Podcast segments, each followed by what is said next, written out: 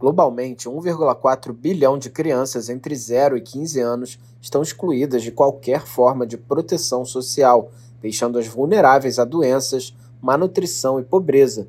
Os dados fazem parte de um levantamento divulgado nesta quarta-feira pela Organização Internacional do Trabalho, OIT, o Fundo das Nações Unidas para a Infância, UNICEF, e a organização Save the Children. Em países de baixa renda, menos de uma em cada dez crianças nessa faixa etária tem acesso a benefícios familiares, ressaltando uma enorme disparidade em comparação com a cobertura desfrutada por crianças em países de alta renda.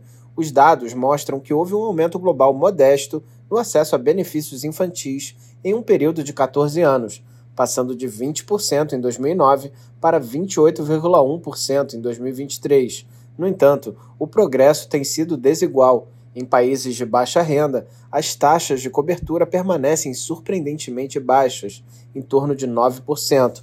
Ao mesmo tempo, 84,6% das crianças em países de alta renda estão cobertas.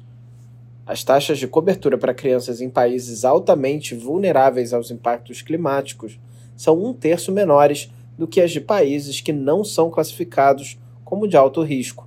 Garantir que as crianças sejam cobertas pela proteção social é fundamental para protegê-las dos piores impactos da crise climática.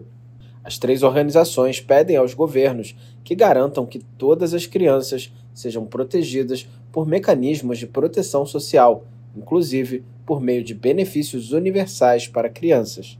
Da ONU News em Nova York, Felipe de Carvalho.